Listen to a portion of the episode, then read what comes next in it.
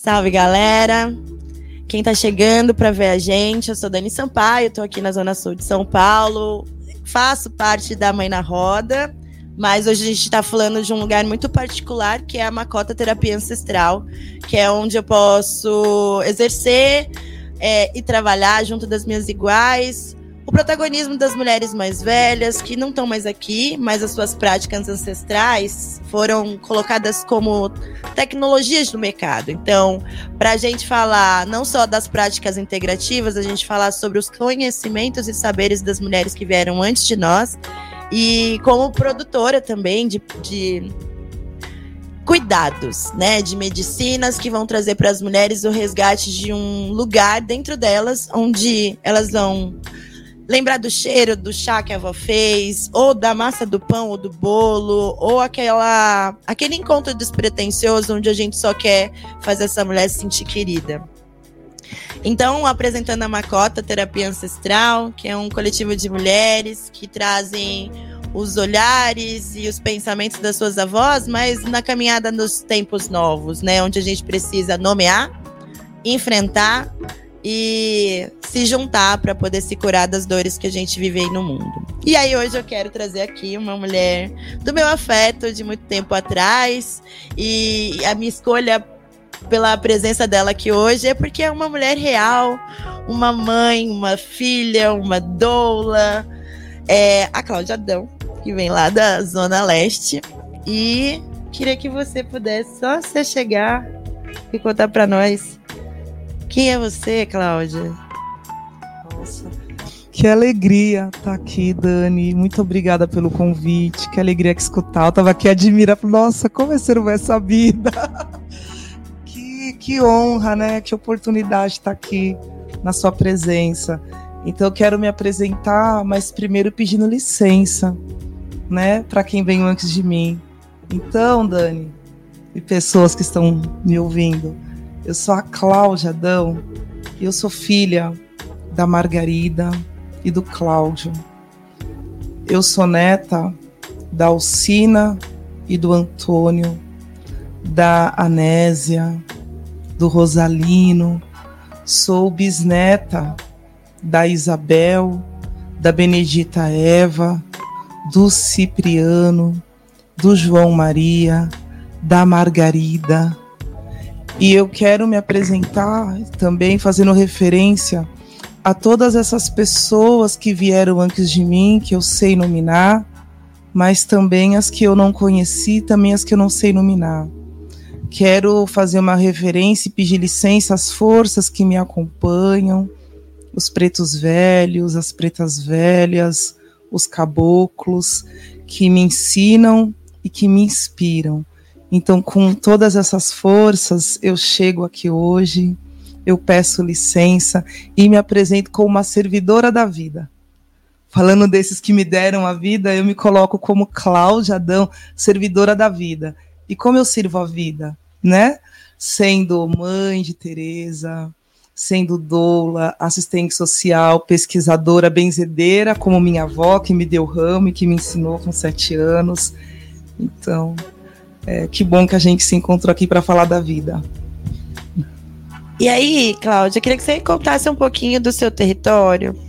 Porque como é ser essa mulher enorme, árvore, como eu sempre te vi, uma árvore enorme é, no seu território, né? Como é ser uma mulher de comunidade, como é ser uma mãe preta, uma mulher de axé, dentro da periferia?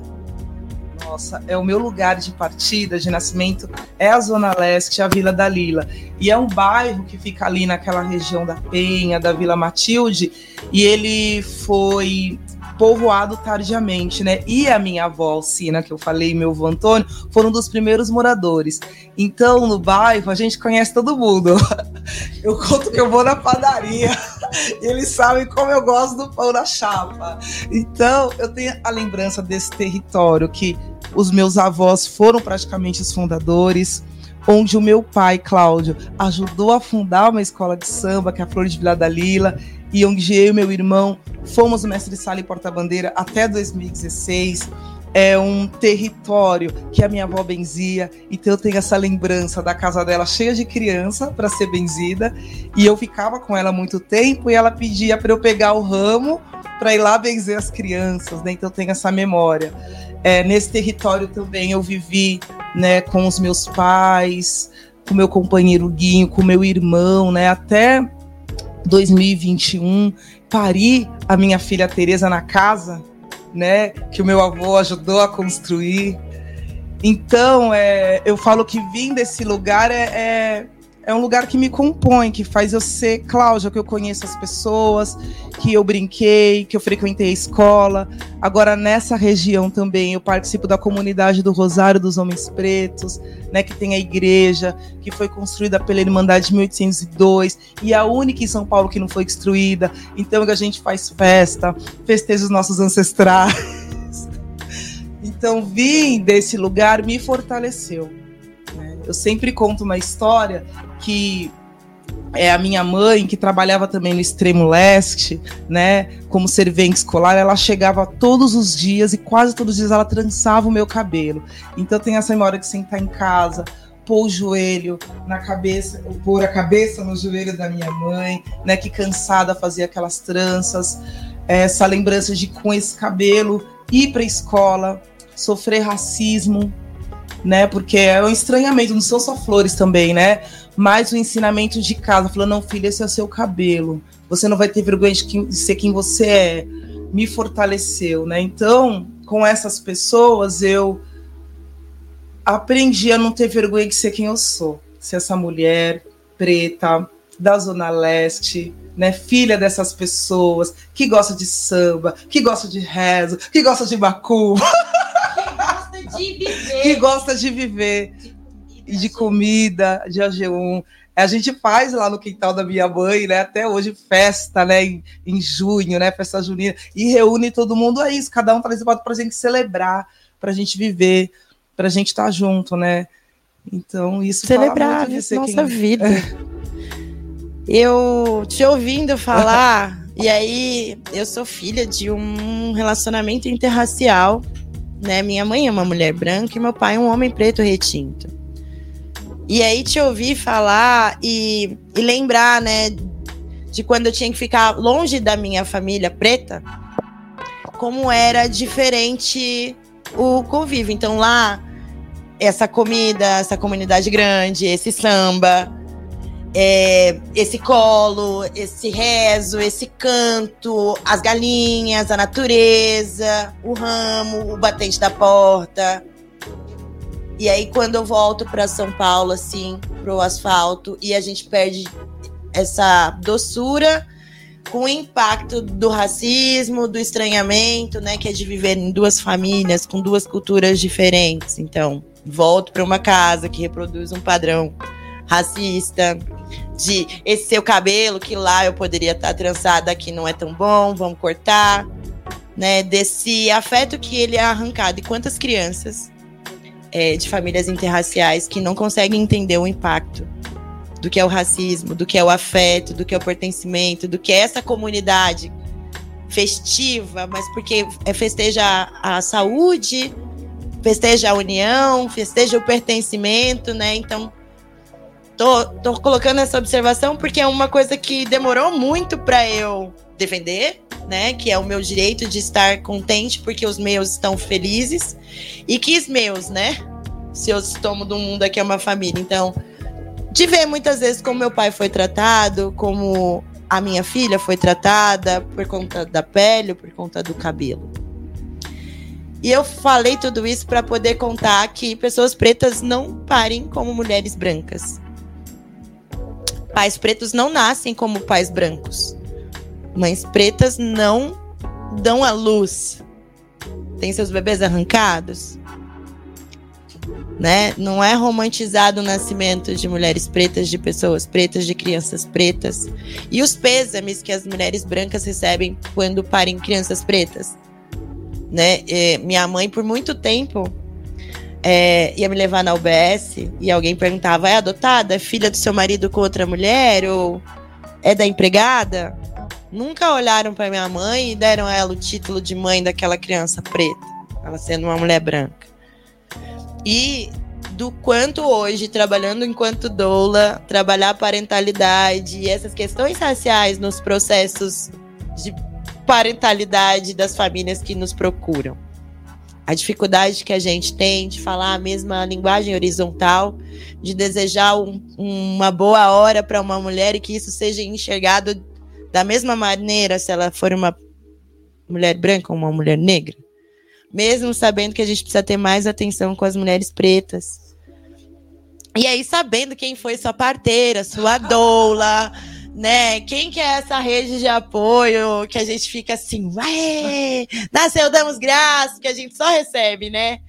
A mensagem, olha, tá parida, Cláudia, a gente dá graças, a gente vai lá e agradece pelas irmãs que mesmo longe a gente sabendo, fica contente da nossa rede estar tá viva, né? Da irmã ser atravessada com saúde e segurança, de Tereza chegar aí pro colo com respeito. E aí eu queria que você contasse um pouquinho do que é o parto na periferia, do que é ser uma mãe na periferia, qual que é a sua perspectiva do que é isso? E quando que o colo é negado para as crianças pretas, inclusive? Porque o rezo, o benzimento, eu lembro muito comum de muitas mulheres brancas virem procurar as benzedeiras pretas. Os afetos também. Ah, o cuidado.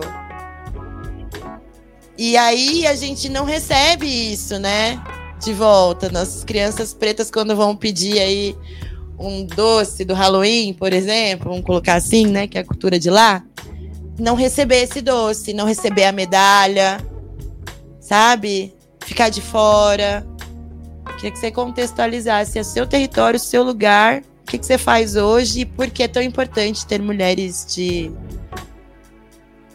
de afeto perto. Boa. Nossa, você falou mulheres de afeto, eu quero é, pegar um espaço para compartilhar um pouco da minha experiência de gestar em Maria Tereza, porque isso aconteceu na pandemia. E eu é, só acho que consegui ter um parto respeitoso, acolhedor por conta da rede de apoio que se formou em torno de mim é, durante toda a gestação. E a Maiara e a Natália foram as minhas parteiras. Então, num tempo que a gente não recebia visita de ninguém, elas iam lá mensalmente, tomavam café comigo, conversavam. Eu, naquela época, a gente fez a escolha de ficarmos todos juntos no mesmo quintal.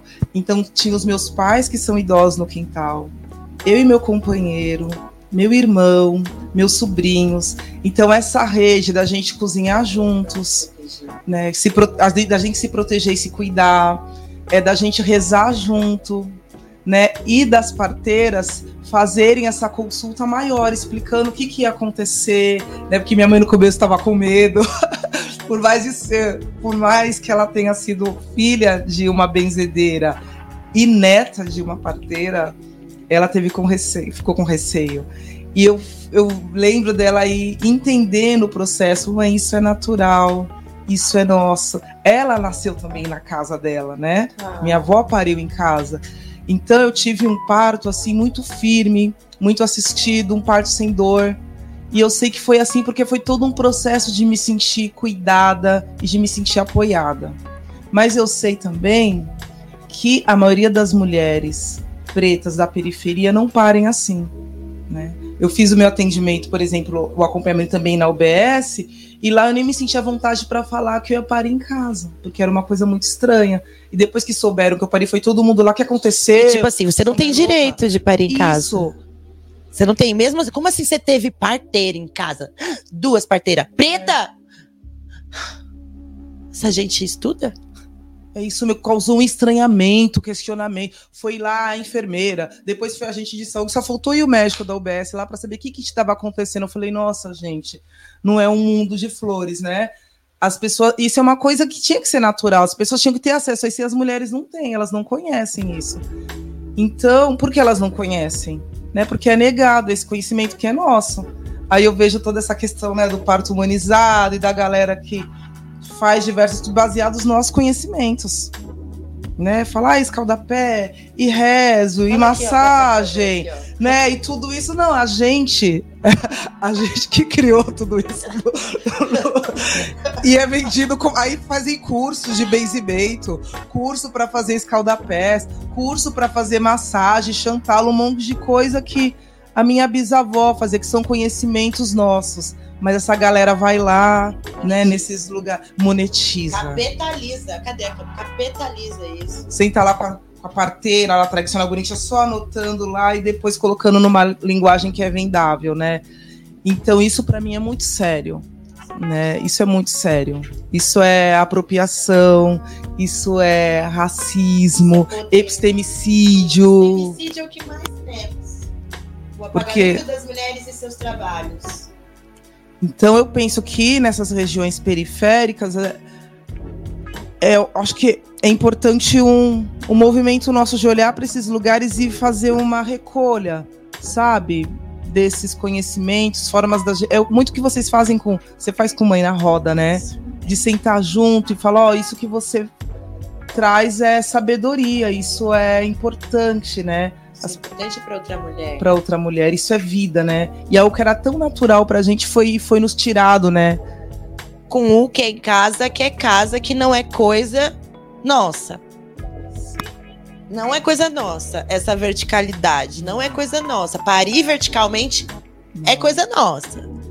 Agora, esse poder, essa estrutura vertical que oprime, e que te destitui do seu lugar de usuário, inclusive, que você não tem o seu direito de escolha. Você não pode simplesmente pensar assim, gostaria de parir na minha casa. Alguém vai dizer, com que dinheiro? Ou vai te dizer, você está louca? É, você não ama seu bebê? E se? E a quantidade de se que impedem uma mulher de acreditar em si própria, de ter um parto sem dor. Quando você Sim. falou parto sem dor, eu tive o meu primeiro, minha primeira experiência de parto sem dor. Sem dor. Eu fui ao hospital porque eu tinha um sangramento, mas eu tava com 42 semanas e dois dias. Eu consegui, em 30 minutos, com 9 centímetros de dilatação, ter uma episiotomia com meu bebê no braço. Em 30 minutos. Tudo isso aconteceu assim.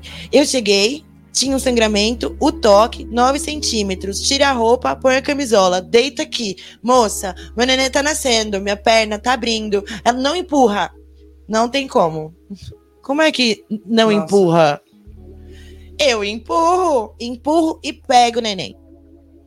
E sinto o bisturi. Para ensinar 11 pessoas a fazer uma episiotomia. E em que corpo? Da mulher sem acompanhante. Qual mulher? De onde? Qual idade? Adolescente. Porque a gente precisa explicar que a adolescência vai até os 19 anos.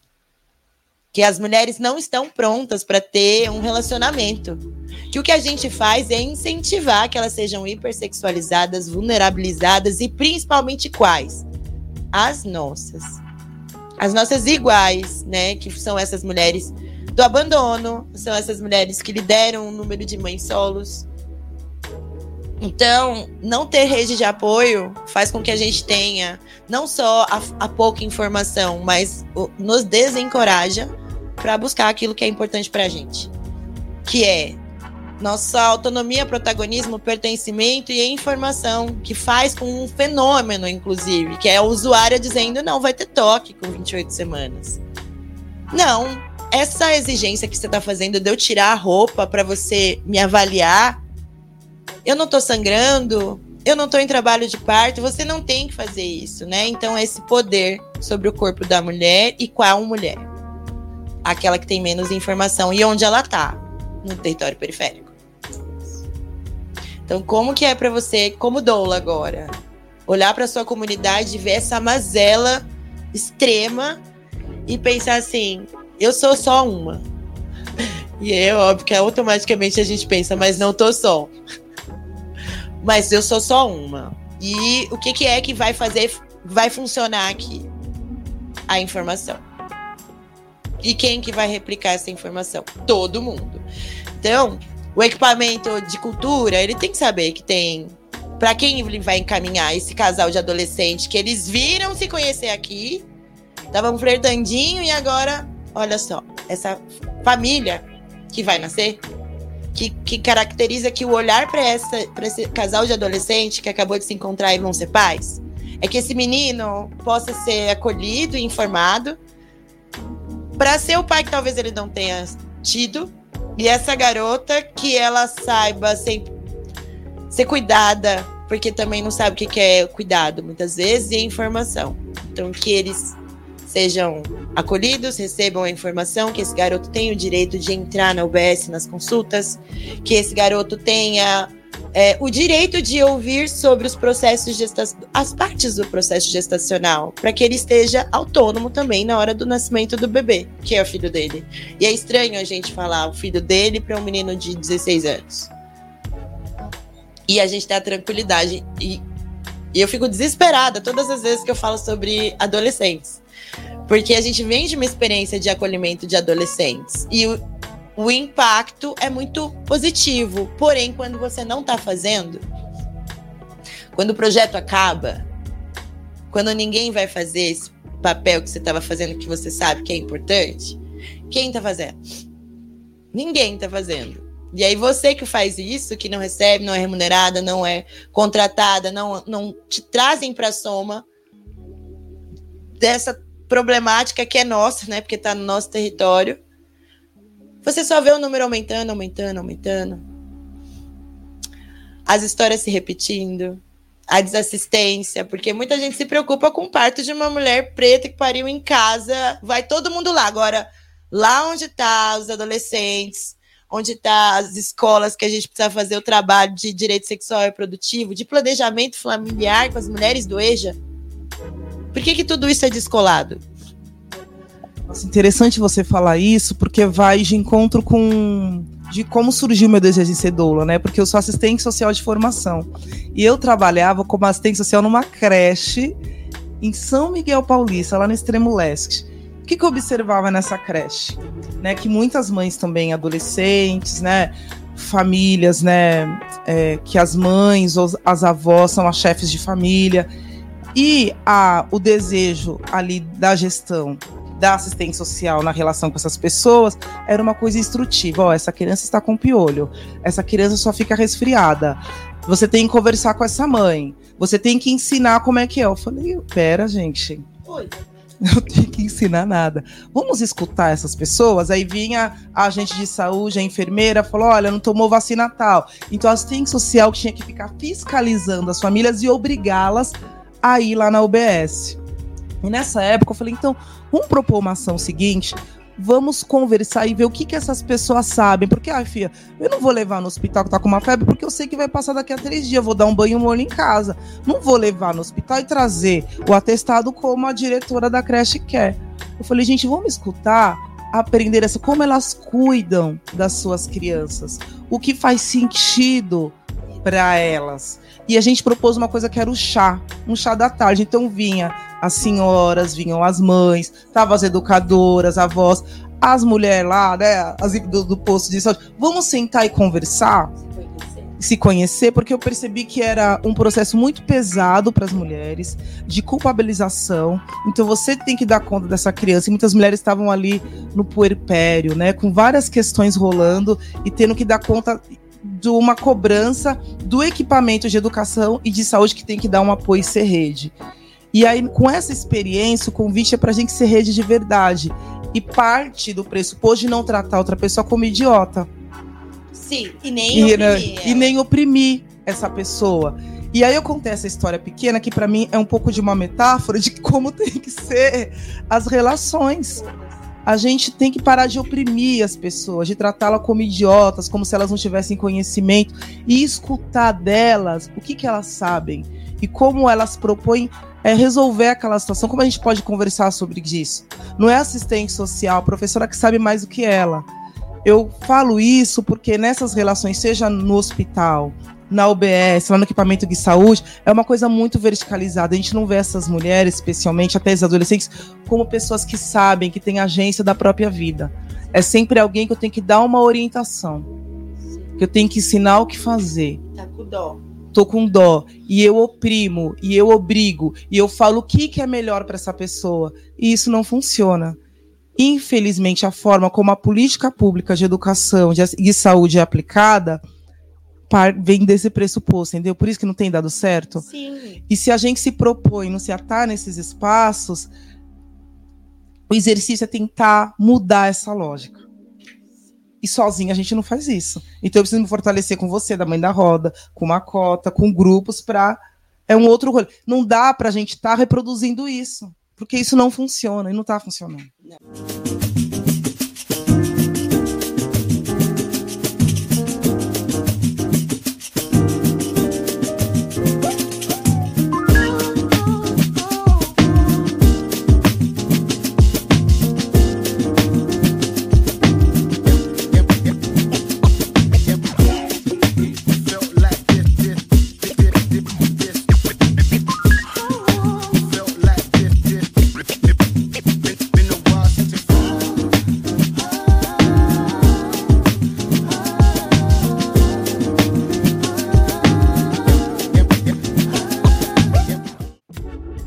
Num equipamento que a, a avó eu atendi o nascimento da neta dela. Então, se a gente for em outro equipamento ali, a gente atendeu o nascimento de outra pessoa e outra pessoa que trabalha lá. E em outro equipamento, e é sobre isso, que todos os equipamentos estejam coligados, que estejam fundidos no trabalho de informar as pessoas que frequentam esses espaços. Então, é, aqui não cabe maternidade? Como, como não cabe maternidade? O que é maternidade? É nutrir, é alimentar, é aquecer, é que tem uma cozinha aqui desse lado. Então, a maternidade está em todo lugar. Quem são as mulheres que estão gerindo, gestando os projetos? São mães que estão terceirizando sua maternidade, porque para eu estar tá aqui, tem alguém cuidando da minha filha. Tereza, tem alguém cuidando de Tereza. Para a gente exercer nossa potência, nosso protagonismo, nossa autonomia como mulher, a nossa maternidade precisa estar tá sendo acolhida e cuidada por outra mulher, no meu caso é. No seu, eu imagino que você tenha, mas tem meu pai lá também, que é esse avô. Mas, é, mas é ainda assim é direcionado às mulheres.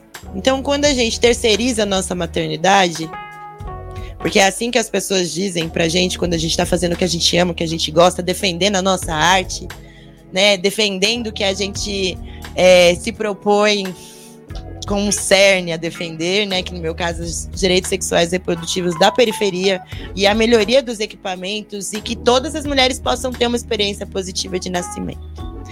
Então, de novo, a história da andorinha só não faz verão. Né? Como que você pensa se relacionar entre mulheres, porque muitas das nossas amigas também já tiveram cesarianas por não acreditar no nosso próprio trabalho, por não acreditar naquela observação que a gente fez bem pontual sobre aquele determinado médico.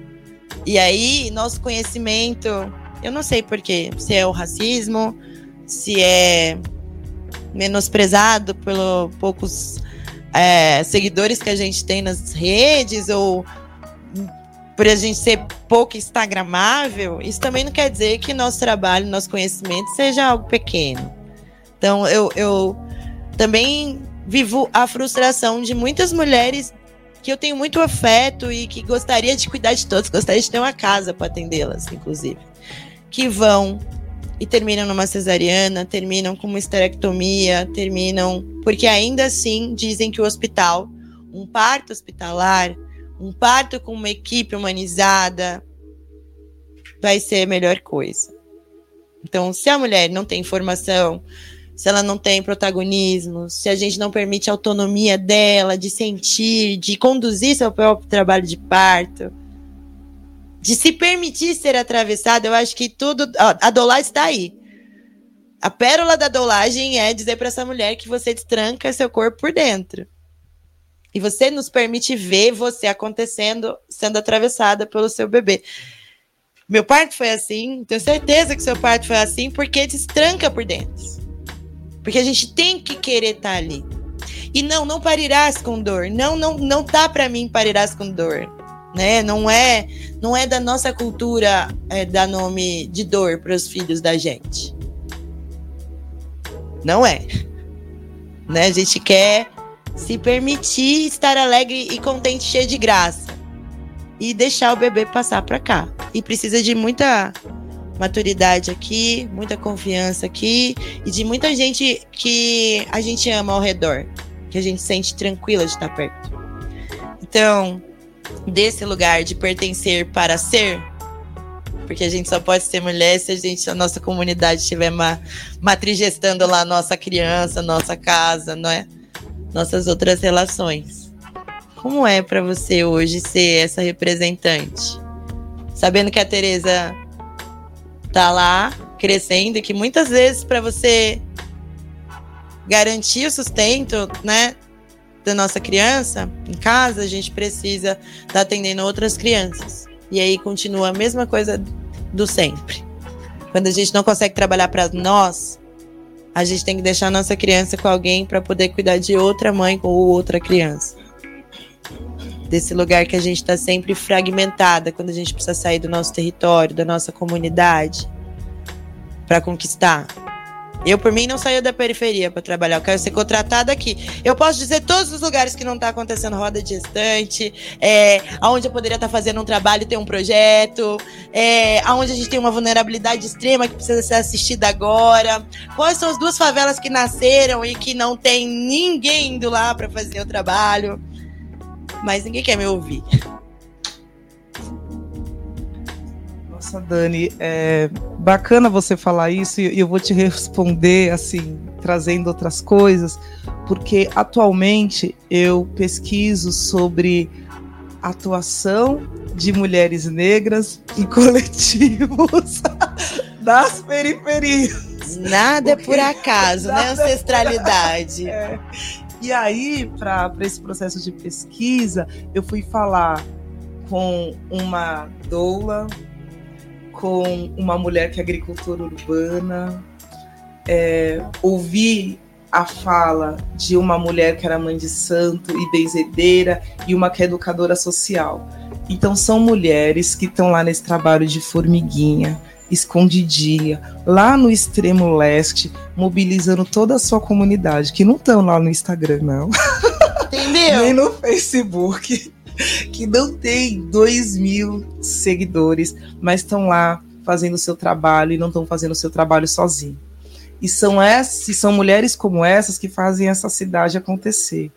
E foi muito interessante a forma como nasceu essa pesquisa, porque como assistente social, eu pesquisava sobre o extermínio da juventude negra. Eu trabalhava num lugar que eu encontrava com jovens negros assassinados na rua. E isso me fez querer entender, porque em alguns lugares da cidade isso acontece. Eu tô o que, que eu posso fazer para qual, qual é a minha contribuição além de ficar indignada, puta e chorando né? Uhum. E depois que eu terminei esse processo de pesquisa, um grupo que trabalhava num, num projeto de varreção de rua falou para mim que o trabalho deles ajudava a diminuir o extermínio da juventude negra.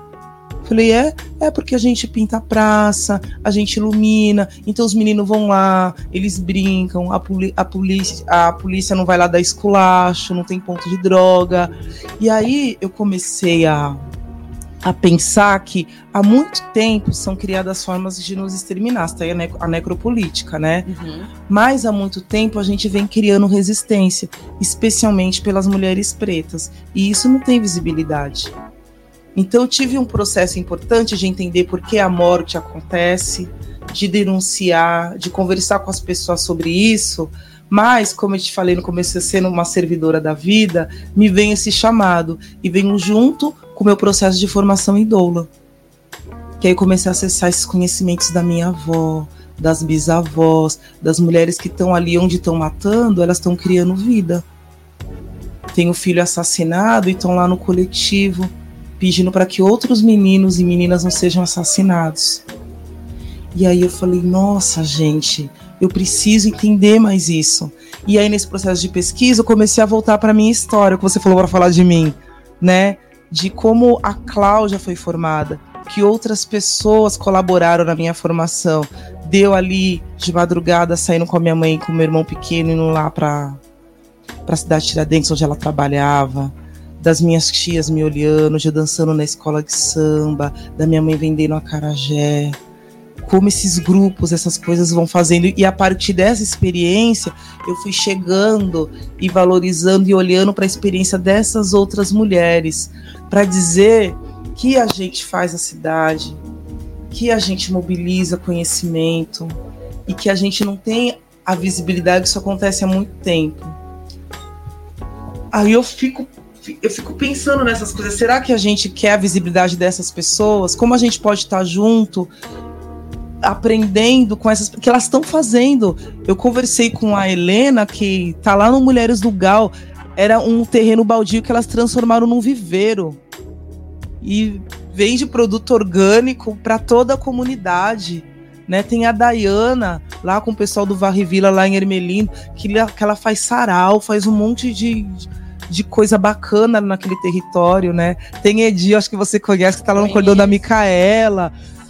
Aqui no Embu. Aqui no Embu, e tá somando, e tá criando, e tá fazendo um monte de coisa. E esse lugar que é de cuidado, que é de potência, que é de compartilhar, é um lugar de cuidado diferente desse que eles querem nos colocar. Sim. Como só as cuidadoras que estão lá sendo, não, é um trampo, mas sendo as babás, as domésticas, reproduzindo. O cuidado que eles querem receber. Que eles querem receber. É um cuidado pra gente. E isso essas mulheres não criaram, elas mobilizam saberes ancestrais a partir daí. É o jeito que a avó, que a bisa, que a tatara, e chegou até que eu tô usando sem até saber de onde venho mas tem uma cosmovisão, tem é de um outro lugar que a gente fala. É. Tá.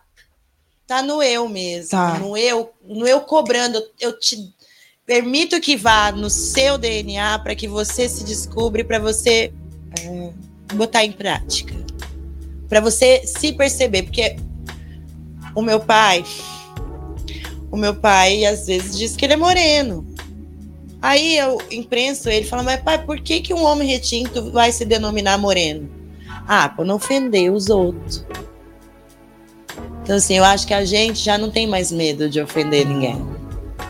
E, e, e, e mais que isso, a gente sabe que a gente sendo a gente, a gente tá deixando de ofender os nossos, né? Porque ontem meu pai não pôde ser ele, ele tem medo de ser ele, ele tem medo de dizer que ele é um homem preto, ele vai morrer com medo de dizer que ele é um homem preto, porque agora ele já tem Alzheimer. Então agora a gente não tem mais como arrumar. Mas eu não posso ser, esquecer de tudo que o meu pai viveu, de tudo que a ele foi negado, de da morte da minha avó aos 50, depois de ter parido muitos, amamentado vários outros. Então, a minha outra avó, depois de ter quatro filhos, escolher quantos bebês quer ter, quanto tempo quer criá-los quanto tempo quer amamentá-los ou não vai amamentá-los para não cair os peitos. É, então, ser criada por duas culturas distintas, é, poderia performar qualquer uma delas a qualquer momento, mas eu não consigo, porque quando olham para mim, sabem que eu não sou daquele time lá. Então, eu não consigo performar. E para eu performar, eu vou ter que fazer o que eles querem, que é sambar e me disponibilizar para como eles quiserem me corromper. E não tem mais. A gente não quer mais isso. A gente não precisa mais disso. E a gente tem que fortalecer essa casa de mulheres, que é metafórica aqui, né? Mas que vai se construindo, que um dia vai ser um castelo, talvez. Um, um grande castelo, com muros baixos, seguros, sabe? Que ninguém precisa pular que todo mundo pode vir e receber o que a gente tem aqui de bom grado para dar. Mas é só isso, sem roubar a gente, sem apagar a gente, sem silenciar a gente, sem invalidar a gente. Você me falando isso, me vem uma imagem da gente confiar na gente Sim. também né? Ter esse ambiente para a gente se sentir bem, se sentir segura, né? Sim. E de trocar, né? A gente tá falando de segredos, né? De, de, de confiar, eu posso te falar isso, né? Sim, isso é nosso, Isso né? é nosso. É, você falou que segredos, a minha avó, quando morreu, a Valcina, ela deixou uma garrafada com várias ervas que a gente usava, né, para doeu ali, para passar, para fechar o corpo. E aí, alguns anos atrás, eu perguntei para minha mãe o que, que tinha naquela garrafa de ervas. E minha mãe não sabia, porque eu queria fazer uma igual. Aí eu falei, nossa, mãe, a gente não sabe, a avó foi embora, a gente não sabe. E gente começou um processo de perguntar para as pessoas que conviveram com ela, o que, que ela colocava, e entrou no processo de descobrir o que tem, que tem na garrafa da avó. E eu, de novo, uma metáfora de como a gente também pode se relacionar, né? De descobrir o que tem nessas garrafas, nesses conhecimentos que as nossas antigas nos deixaram, e sentar juntas, né? E colher e compartilhar e co-criar, e co-criar a nossa garrafa. E uma garrafa que todas nós saibamos o que tem dentro. É. é. Sabe? E que a gente não tenha medo de usar essa medicina. Sim. Eu acho que também tem muitas mulheres que foram destituídas de ser quem poderiam ser. Sim. Rádio Mixtura é uma rádio web do extremo sul da zona sul de São Paulo vem compartilhando com o mundo a troca de conhecimento do dia a dia da nossa querida e amada periferia. Fazemos parte da nossa rede local, nacional e latina. Nossa comunicação é via áudio e vídeo e tem o foco de trabalhar com os objetivos de desenvolvimento sustentável através do conhecimento ancestrais, usando as tecnologias de hoje para um futuro melhor. Informamos notícias, matérias, denúncias, contos, aulas, diálogos, vivências, workshops, palestras, músicas, poesias, shows, feiras, eventos, mixtapes, vinhetas, playlists e podcasts. Nosso conteúdo é diverso e a programação é ampla e aborda temática nas áreas dos povos indígenas, mulheres negras, LGBTQIA, discotecagem de vinil, comunicação popular, futebol de várzea, sustentabilidade, alimentação, cultura popular, feminismo, empreendedorismo, literatura, hip hop, fotografia, jornalismo, parto humanizado, roda de samba e cultura de quebrada. Estamos localizados na rua Batista Crespo 105, Campo Limpo, no espaço compartilhado da agência Solano Trindade. Super fácil chegar, 5 minutos do terminal Campo Limpo. Chega mais! E aí, eu queria que a gente pudesse. Eu, esse negócio é um tipo de coisa que assim, eu tô num grau de satisfação e empolgação e o microfone me atrapalha é, do lugar de muitas mulheres que não puderam ver no espelho quem são. E, e, e não puderam valorizar o, de onde vieram.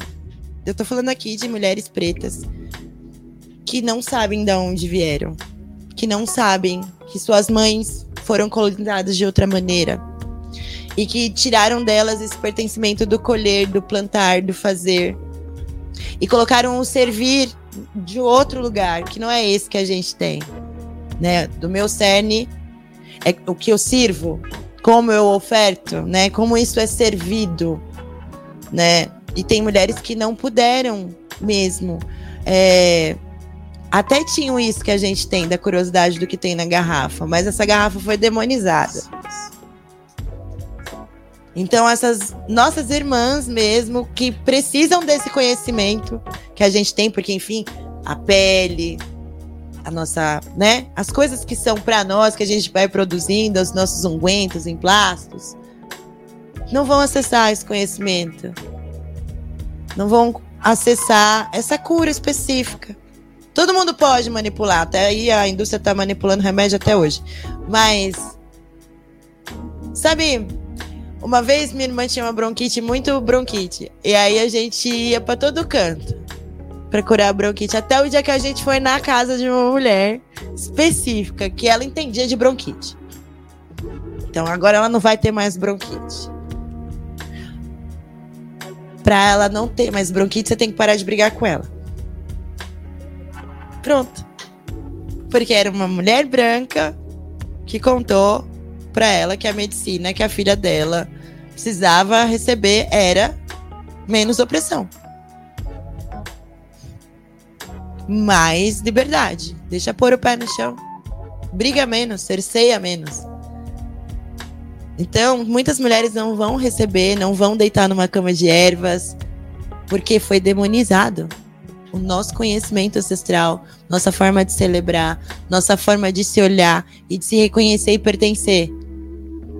Porque nós, a gente tem que ser a gente. A gente não, não, eu não sei, não tenho tanta preocupação assim. Qualquer coisa eu amarro um pano na cabeça. Eu vou descalço. Eu vou de chinelo. A gente só vai, porque o que importa é estar tá aqui, tá aqui, tá aqui. No meu saber, né, quando a gente vai lá cuidar, prestar condolências, ou atender nossa irmã que tá parida e tá cabisbaixa, ou a amamentação não tá dando certo, a gente não vai como técnica. A gente só vai, inclusive, porque a gente sabe que ninguém vai. Eu tô indo porque se eu não for, vai que ninguém foi. E essa mulher vai ficar abandonada, sozinha. Então a gente tem muita coisa para fazer, muita garrafa para ler. Lá em casa tem umas cinco para você descobrir o que tem dentro. A medicina que a Macota produz, por exemplo, né? Eu e Mariana, a gente estudou na mesma escola. A gente não sabia, a gente estudou naturopatia na mesma escola e a gente não se conhecia. Então, assim, tava todo mundo tentando saber de onde que veio. Tava todo mundo tentando saber o que, que é isso que me dá esse, isso que me move, que me esquenta a carne, que fala assim, não, é isso aqui que eu gosto de fazer. Eu sei fazer isso, eu sei manipular isso. Eu conheço essa planta. Eu lembro dessa planta. Eu sei que tem espinho. Eu sei como tira. Então, tudo isso que a gente vai ouvindo ao longo da vida e que é, andando no asfalto todo mundo te obriga a esquecer. Que isso não é importante. Você não vai na escola no primeiro ano levar a planta que você tem em casa. Cada um traz a sua planta. Cada um traz uma foto dos seus avós. Cada um conta a origem de onde veio. Não tem essa aula. Nossa, você me falando assim me chega como um processo de relembrar, né, de escutar a nossa intuição, dar espaço para essas vozes ancestrais falarem. Sim. Falarem na gente, né?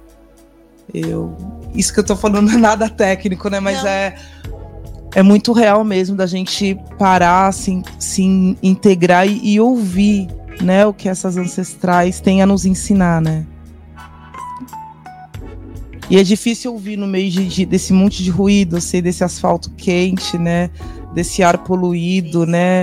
Dessa urgência do ônibus lotado, né? Do lugar. Do lugar. Do lugar, tipo Vê que doido, todo mundo correndo, todo mundo igual, correndo Oi. para ter o seu lugar, o seu uma lugar. coisa coletiva. O seu lugar no meio do coletivo. Como a gente lembrar juntas o que é realmente importante, né? Porque eu, eu percebo que às vezes a gente quer tentar ser, ser essas pessoas. Sim, o futuro ancestral. É, todo mundo gosta de usar, de usar essa, essa frase. frase.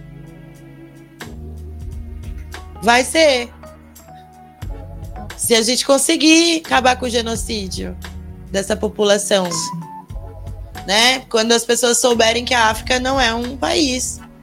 Todo mundo saber, por exemplo. É, não se trata de uma camiseta e de um slogan, o que você diz, né? Mas. Não, é da, da gente práticas. falar das comunidades indígenas e quilombolas, dos saberes das mulheres, né? Lembra, a gente se conheceu especificamente num um ritual com a dona Francisquinha, que é uma mais velha da cultura dela, e o quanto de amor, afeto e respeito ela tinha para nossa ancestralidade. Assim como a de Shone, que é uma mulher que eu fui encontrar em Brasília agora, e quando eu bati ah. o olho nela, eu lembrei de você, daquele nossa. dia e de tudo que a gente viveu. Então, mulheres de outras culturas que sabem, porque defendem a mesma coisa, fazem o enfrentamento do genocídio, do epistemicídio, fazer um enfrentamento pela vida das suas crianças, pelo direito à alimentação. Então, assim, quando a gente. É óbvio que tem todo mundo em várias classes, mas nossa população ela tá na base da pirâmide ainda. Nós não temos, temos pessoas pretas milionárias, se temos, não são tantas. Entendeu? E não, não tá na mão delas salvar a gente. Mas tá na mão delas também dar esse espaço para voz, para atuação, para expansão, para cocriação, para difusão, né, para introjetar essa informação ou para provocar pessoas para olhar para essas iniciativas e fortalecer. Mas que antes disso a gente se fortaleça, se reconheça, se reconstrua e nos proteja, porque é isso que vai fazer a gente se proteger, né? Eu falei por muito tempo que eu não aguento mais ser um lugar de mãe solo. Mas ora, bolas, eu sou uma mãe solo. É que é, revitimizar, reviver a dor, reviver o luto. Cada vez que a gente vai lá levantar uma mulher, não tem como a gente não lembrar de tudo que atravessou a gente. De todas as vezes que a gente não foi amada. Então, se defender, se posicionar, isso é, isso é auto-amor. Isso é protagonismo. Isso é autonomia. Isso é o contente com meu corpinho e com o que a minha cabeça pensa. E saber que vovó não tá triste comigo. Que vovó não sabia essas palavras que hoje minha boca fala. Que eu sou a evolução da vovó, inclusive. Entendeu? Que ela só poderia até ali. E que eu posso ir muito longe porque tem Maria para caminhar em cima da onde eu passei. E mais além. Assim como Tereza, qual é esse lugar para as nossas filhas pretas? A gente sabendo tudo que aconteceu com a gente. Qual é esse papel de doula?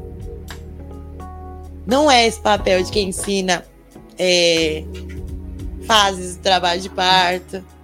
Não é esse papel que fala sobre é, não comer açúcar.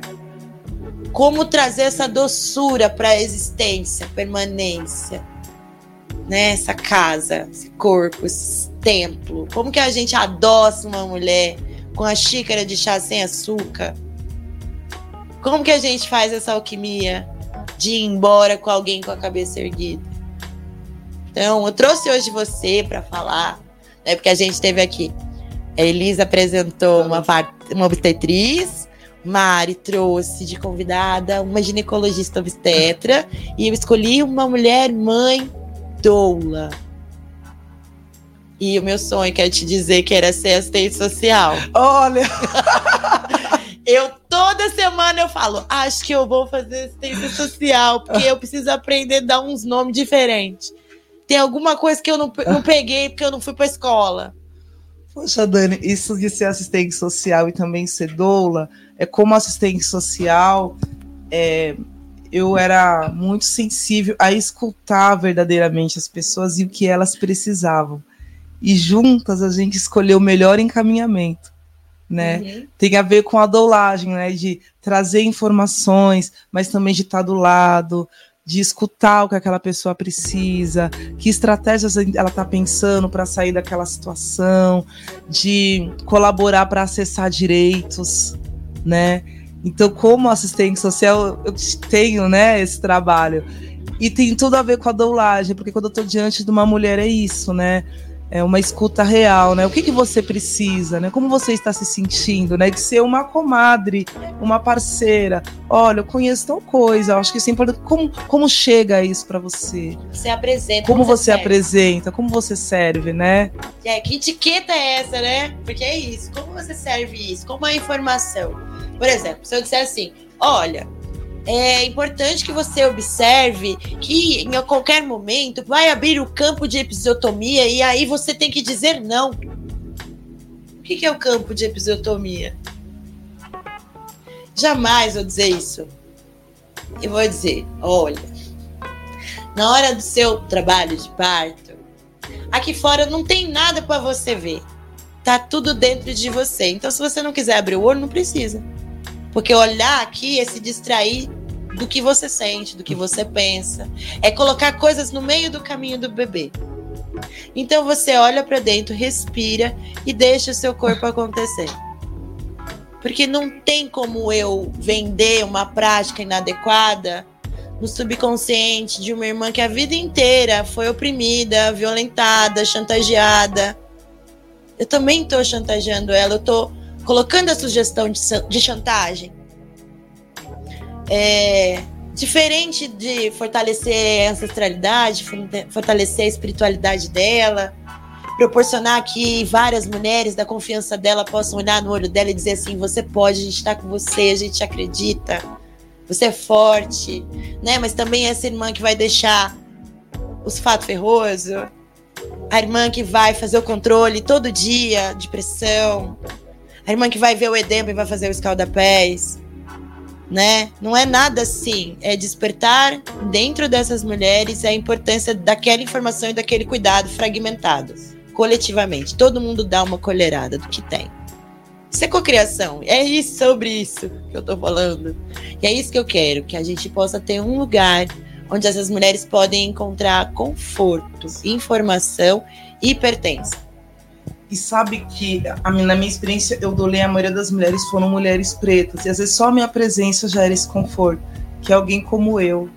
Então ela sabe de, Sim. de onde estou vindo. Como Sim. eu, que nasci aqui na periferia. Então quando a gente tem uma doula preta. A gente tem outro jeito ali... de falar, né? a gente tem outro jeito é. entre a gente, né? Que não vai, no caso, usar aquela linguagem super técnica, oh, que afasta para colocar eu num lugar que eu sou. Não, não sou superior, nós. Manas. Exatamente. A gente tá junto. Então estamos juntos. É, é diferente. Sim. Sim. E agora eu queria te, te pedir para você olhar para aquela câmera e dizer assim: vou fazer uma pergunta, né? É... O que, que você sentiu na hora que a Tereza te atravessou? Quando o bebê atravessa uma mulher preta, Nossa. o que que ela sente? Nossa, nunca ninguém me perguntou isso. E eu não sei se eu já pensei sobre isso, Dani. Então fecha o olho. Eu vou fechar o olho. Respira fundo, bem profundo. Como eu fiz, você falou de fechar o olho no, no meu trabalho de parto, eu fiquei a maior parte do tempo com, com o olho fechado.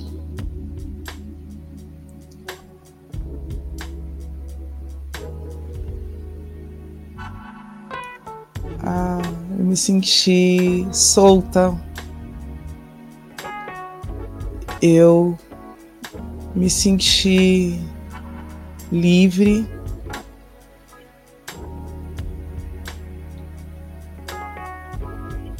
E eu me senti muito capaz e muito forte e bonita. E a primeira vez que eu falo isso, mas foi a primeira vez que eu me senti tudo isso num momento só. E aí eu ali de quatro, fazendo aquela força e sentindo a Teresa descer quente. Aí eu abro os olhos e da minha frente tava a Natália, que foi uma das parteiras, e ela fez aquela Fez assim com a cabeça, ela tá chegando. Ela... Vem, minha filha. E a Tereza escorregou, empelicada. Na mão da Maiara, da minha parteira, que depois passou pro Guinho. E aí elas abriram a, a janela, a minha doula Pamela, e tava lá o meu pai a minha mãe e meu irmão sorrindo e chorando. E eu também.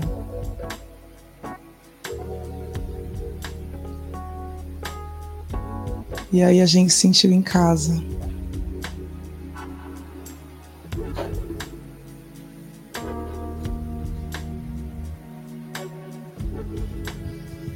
Damos graças, é sobre isso. É assim que mulheres pretas, e todas as mulheres, mas sobretudo as mulheres pretas, precisam parir. Assistidas, autônomas, protagonistas, pertencentes, inteiras. Quero te agradecer por poder contar assim, em primeira mão e por poder fazer a primeira vez a pergunta deste teor. Agradecer por você dividir isso agradecer por você aceitar ter vindo, agradecer para toda a egrégora que conseguiu fazer eu trocar o mês, eu deixar para um período e você ter essa data, a sua chegança, desde a primeira vez, essa árvore está do lado da minha árvore, e mesmo sendo árvores diferentes, estamos fincadas na mesma terra pertencentes. quero te dizer que é sobre isso. Nós estamos aqui para plantar, para regar, para colher também. Eu quero que a sua experiência de parto, assim como a minha, muitas outras das nossas podem possam viver sem interferências, sem intervenções, com informação, com apoio, com pertencimento, com protagonismo. Que todas as mulheres possam sentir seus bebês escorregando Sim, com prazer. Com prazer. Sem culpa.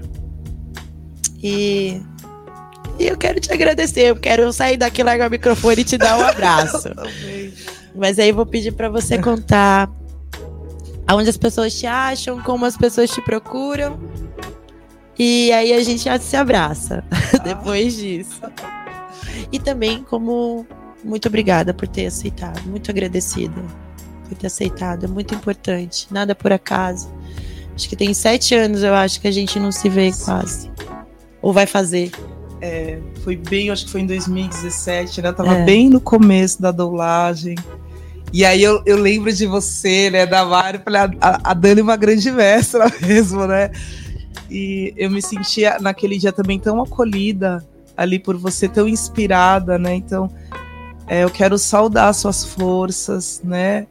Essa mulher que você é, a força, né, das que te acompanham, que te dê muita inspiração, é, muita luz nesse caminho, né? Que, que às vezes é difícil, né, Dani? É árduo, né? Mas você possa encontrar muita água fresca para se refazer. Muito apoio, muito abraço. E eu quero caminhar com vocês, viu? Mesmo. Agora é a hora que eu desmaio. Não, tá tudo certo. É isso mesmo que a gente quer. É essa chegança. Nada é por acaso mesmo. Tô muito contente. A gente vai selar essa, esse aceite, esse azeite e encher esse jarro por nós, pelas é. nossas, é. por quem veio antes de nós e por aquelas que precisam do que a gente carrega. Porque é preciso estar presente, às, às vezes só presente, para que outra mulher acredite que ela merece ser olhada. Eu vejo você, sou muito grata, muito grata. Quero que as nossas meninas cresçam juntas, umas irmãs mais velhas das outras. Que a gente possa deixar uma comunidade segura caso a gente falte. É. Que a gente comece a pensar nas nossas reservas e como vamos envelhecer, inclusive. Me preocupo muito como vamos envelhecer. Nós todas. Muito obrigada. Obrigada, Dani. Eu não tenho rede social, assim, mas eu faço cosméticos naturais também. Então tem o arroba Rosalina Nutri. E vocês podem me encontrar por lá ou na Macota. Ou na Macota, eu ia falar isso. Eu acho que até lá vocês já podem mandar uma mensagem lá no direct da Macota por terapia ancestral. E acho que a gente termina por aqui, porque eu quero muito abraçar essa mulher, mas não corta não, que eu quero que o abraço entre aqui no registro do podcast.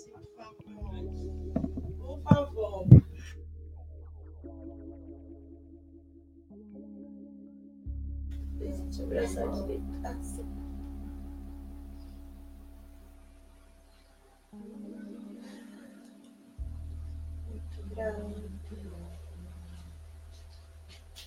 Que a nossa mãe do amor nos abençoe. Assim seja. Muitas fitas velhas. Deixa eu ensinar uma coisa que eu aprendi ontem. É uma brincadeirinha. Com a sua mão esquerda, você toca o seu peito e depois a sua mente. E aí a gente torna a mão aqui, depois a gente toca uma na outra. A mão esquerda. É, essa aqui. É isso. Essa você toca o peito. Isso. E aqui. Vai. Assim, assim. Sim. Aí a gente traz a mão aqui de novo. E aí eu toco aí. E. Nossa. E a gente traz aqui de novo. Porque a gente não brinca mais como antigamente. Agora a gente brinca diferente. E aí por isso chama a gente de feiticeira. Muito obrigada por ter vindo, gente. Isso aqui é muito